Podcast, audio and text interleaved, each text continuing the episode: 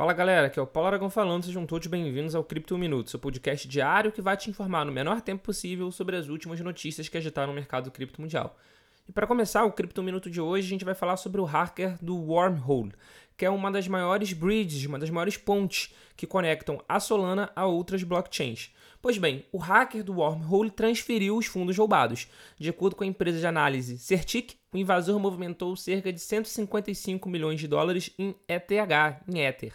Esta é a primeira vez que os hackers movimentam os fundos em meses.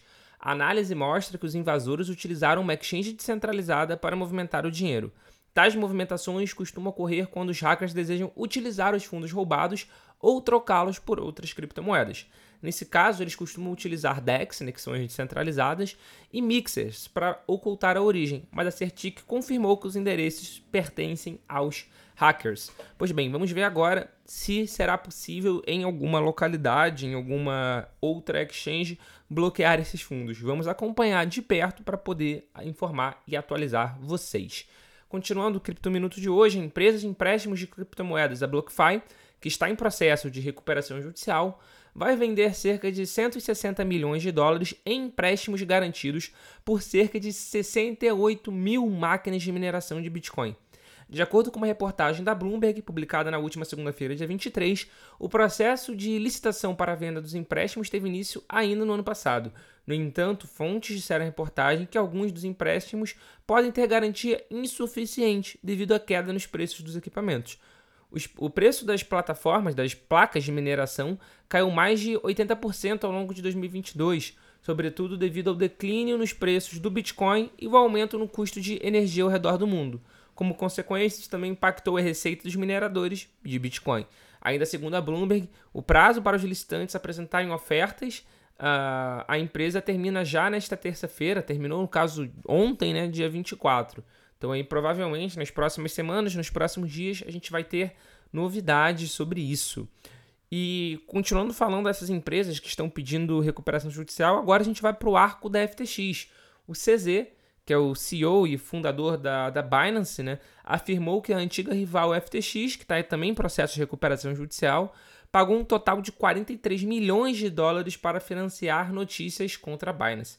Em um Twitter Space, que é um concorrente né, da, daquele Clubhouse, daquele aplicativo é, que o Twitter fez, né?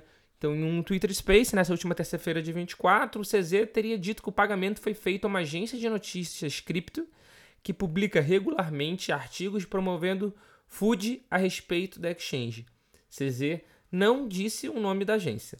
Conforme reportou o CryptoSlate, CZ afirmou que os traders estão com os traders com posições vendidas procuram gerar notícias negativas para melhorar os seus negócios.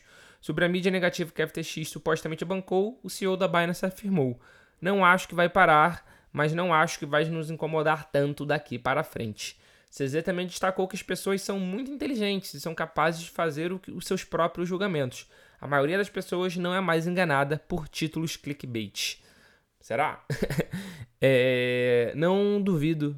A notícia acabou aí, opinião do Paulo. Não duvido que isso de fato tenha acontecido em algum momento para tentar ganhar market share. Esse tipo de lobby a gente costuma ver não só no mercado cripto ao redor do mundo, como em outros tipos de mercado financeiro também. E para fechar o Cripto Minuto de hoje, o Ethereum concluiu com sucesso a primeira etapa é, preparatória para ativação total do hard fork Xangai. Seu objetivo, dar o primeiro passo para viabilizar saques de ativos em staking. O desenvolvedor do nó Go Ethereum, o Marius van der Heijden, foi o responsável pelo teste. Ele comentou sobre o sucesso da execução do fork de Shadow, que testou as mudanças que a atualização traria. De acordo com ele, o teste começou com alguns problemas, porque a configuração não foi aplicada corretamente é, nos nós. Isso exigiu a intervenção dos desenvolvedores para corrigir a falha. Na manhã da última terça-feira, dia 23, ele confirmou que os nós já estavam adicionando os blocos, portanto, o teste foi bem sucedido. Os Shadow Forks são pequenas redes de teste temporárias que rodam no topo da rede principal, neste caso, do, da camada do Ethereum. Uma vez finalizada a sua execução, eles são eliminados. Esses testes eles copiam a rede e as transações que estão rodando em um horário pré-determinado. Então, ele consegue validar se o teste está sendo bem sucedido ou não.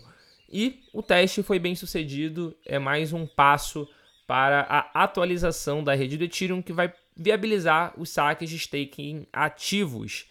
Esse foi o Cripto 1 Minuto de hoje. Muito obrigado pela sua companhia. Eu tenho um encontro marcado com vocês aqui amanhã. Valeu!